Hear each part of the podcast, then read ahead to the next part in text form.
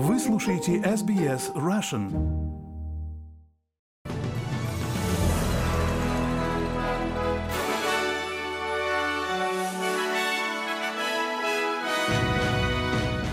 Добрый день! Пятница, 30 декабря. Вы слушаете новости SBS на русском языке. С вами Лера Швец.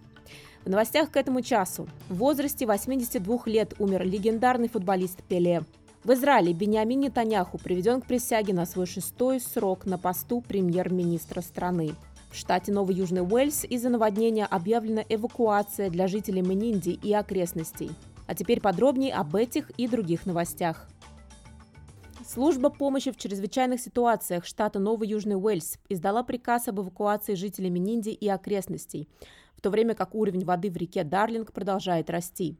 Жители попросили эвакуироваться сегодня к 10 утра, пока паводковые воды еще не перекрыли пути эвакуации. Людей призывают переехать к семье или друзьям, найти альтернативное жилье или переждать наводнение на базе общественного центра в Мининде. Жители предупреждают, что если они останутся в регионе, аварийно-спасательные службы могут не успеть помочь им из-за затруднения передвижения, а сами жители рискуют оказаться без доступа к электричеству, воде и другим предметам первой необходимости. Легенда футбола Пеле ушел из жизни в возрасте 82 лет. Его дочь Келлина Семента подтвердила новость о его смерти у себя в Инстаграме. Пеле считается одним из величайших футбольных игроков и был единственным за всю историю футбола, кто трижды завоевал титул чемпиона мира. Дар игры в футбол у меня от Бога. Я всегда стараюсь выкладываться по максимуму, отдавать все возможное для людей, для зрителей. Последние пару лет Пеле пытался побороть рак толстой кишки и регулярно проходил курс химиотерапии в больнице Альберта Эйнштейна в Сан-Паулу. Пеле был опять госпитализирован 29 ноября. Врачи недавно заявили, что он находится под повышенным вниманием в связи с почечной и сердечной дисфункцией. Поклонники легенды мирового футбола отреагировали на известие о его смерти возле больницы, где он скончался. Алипио Бетак, фанат Пеле, ему 66 лет. Из-за Пеле война в Африке была остановлена. Люди перестали убивать друг друга, остановились на три дня, чтобы увидеть, как он играет. Вот как это было. Он действительно представлял другую эпоху футбола, которая сильно отличается от сегодняшнего дня. А в Великобритании на 82-м году жизни умерла дизайнер и так называемая королева панка Вивьен Вествуд. Как сказано в заявлении в соцсетях ее модного дома, дизайнер мирно ушла из жизни в окружении своей семьи. Вествуд считается одной из родоначальниц субкультуры панк. Она первой ввела эстетику панка в высокую моду, а одна из наиболее известных панк-групп 70-х, Sex Pistols, регулярно выступали в одежде ее дизайна. Я просто использую свою моду как предлог, чтобы сказать, что я думаю о политике и культуре. Я считаю, что мода может кое-что изменить. Я думаю, мои работы дают вам невероятный выбор в эпоху конформизма. Они помогают вам выглядеть великолепно, но одновременно с этим выражать свою индивидуальность. В 2006 году королева Елизавета II вручила Вествуд титул дамы-командора Ордена Британской империи.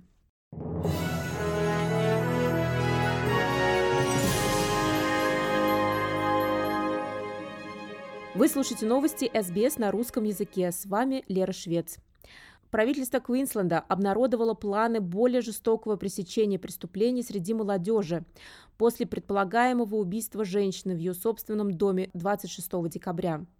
Мать двоих детей Эмма Ловелл скончалась от ножевых ранений, защищая свой дом на севере Брисбена от двух несовершеннолетних злоумышленников. Правительство хочет повысить сроки тюремного заключения для угонщиков автомобилей. Также будут повышены наказания для тех, кто хвастается преступлениями в социальных сетях. Судьи должны будут учитывать историю преступлений несовершеннолетних правонарушителей при принятии решений об освобождении под залог. Премьер штата Квинсленд Анастасия Палаше говорит, что важна незамедлительная реакция. The time for action is now, and Настало время действовать, и эти повышенные наказания будут применяться как к взрослым, так и к несовершеннолетним правонарушителям. Это жестокие меры, и они будут приняты. Безопасность, как я уже сказала, превыше всего. И сегодня мы поддерживаем наше сообщество и в первую очередь семью Лавель. Это ужасная трагедия для нашего штата. Персонал Тасманской больницы был отозван с рождественских каникул раньше. Нехватка персонала и рост случаев заболевания коронавирусом создают нагрузку на систему здравоохранения. Королевской больнице Хобарта пришлось перераспределить сотрудников, нанять временных сотрудников или попросить уже работающих взять смены сверхурочно. Также персонал попросили вернуться из рождественского отпуска раньше, чтобы поддерживать критически важные услуги. Начальник департамента здравоохранения штата Кэтрин Морган Уикс похвалила работников, особенно тех, кто вернулся раньше, за их преданность здоровью пациентов и безопасности своих коллег. После двух лет пандемии 100 тысяч пиротехнических эффектов осветит Сиднейскую гавань в новогоднюю ночь. Ожидается, что около миллиона человек будут смотреть новогодние фейерверки с разных точек гавани. В общей сложности город осветит 13 тысяч воздушных фейерверков. Фортунато Фоти – эксперт по фейерверкам в седьмом поколении. Его компания организует празднование Нового года в Сиднее уже 25 лет. Он подтвердил, что безопасность является приоритетом для организаторов и что за погодными условиями внимательно следят, чтобы мероприятие прошло безопасно. Очевидно, что ветер всегда играет важную роль в планировании. Должны ли мы задержать, отложить или отменить какое-либо конкретное шоу? У нас есть определенные процедуры, которые помогают нам продолжать шоу в зависимости от скорости и направления ветра. Нам приходилось отменять шоу только один раз и один раз откладывать. Так что я вполне уверен, что в этом году все будет хорошо.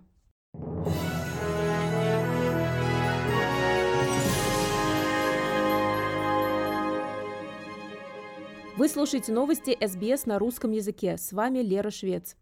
В Израиле Беньямин Нетаньяху провел свое первое заседание Кабинета министров после того, как в четверг 29 декабря был приведен к присяге на свой шестой срок. Он вернулся к власти всего через 18 месяцев после отставки представителями оппозиции со всего политического спектра.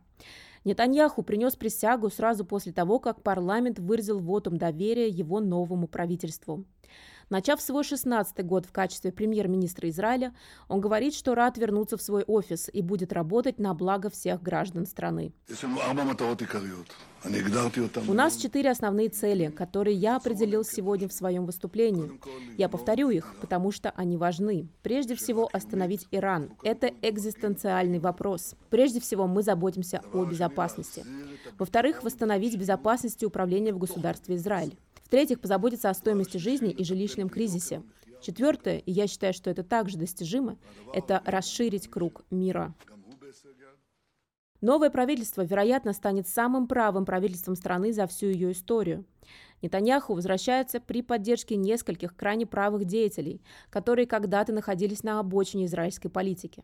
Члены партии Нетаньяху, Ликуд, занимают некоторые из самых важных постов в кабинете министров. Около двух тысяч демонстрантов выразили протест против возвращения Нетаньяху к власти, в то время как новые министры готовились к присяге в парламенте. Об этом сообщил представитель полиции Иерусалима. Проблемы с визой и позиция Новака Джоковича в отношении вакцинации были горячей темой в начале 2022 года. Но сегодня звезда тенниса говорит, что решил оставить это позади, чтобы сосредоточиться на новых рекордах в теннисе. Джокович вернулся в Австралию почти через год после того, как его депортировали из-за статуса вакцинации. Пятая ракетка мира прибыл в Адалаиду в начале этой недели, после того, как федеральное правительство предоставило ему визу месяц назад. Он сказал в разговоре с журналистами, что хотя он никогда не сможет забыть события, произошедшие год назад, у него нет неприязни к Австралии, и он надеется выиграть здесь больше титулов. Здорово вернуться в Австралию. То, что произошло здесь год назад со мной, с моей семьей, командой и близкими мне людьми, было очень обидно. Было обидно покидать Австралию вот так, быть депортированным. Это страна, в которой я совершил много побед для своей карьеры. Безусловно, мой самый успешный турнир «Большого шлема» — это турнир в Мельбурне. Я выигрывал его 9 раз. Надеюсь, у меня впереди еще одно отличное австралийское лето. А в России на 86-м году жизни умер советский и российский композитор Эдуард Артемьев. Об этом сообщает агентство ТАСС со ссылкой на его сына Артемия Артемьева. Эдуард Артемьев написал музыку к двум Олимпиадам и более чем к 150 художественным, документальным и мультипликационным фильмам. Он наиболее известен за его работы для фильмов Андрея Тарковского «Солярис», «Зеркало» и «Сталкер», а также для фильмов Никиты Михалкова и Андрея Кончаловского.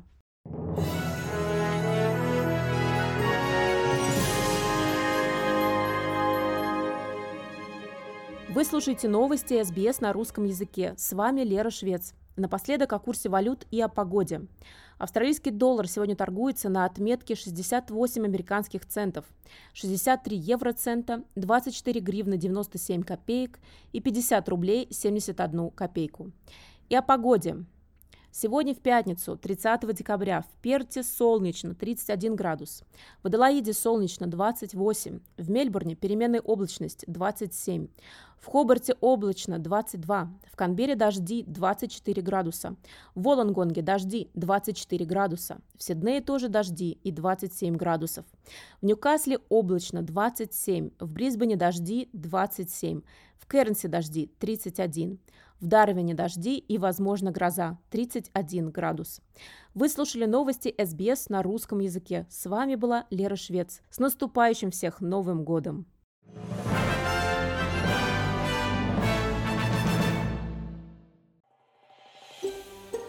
Хотите услышать больше таких историй?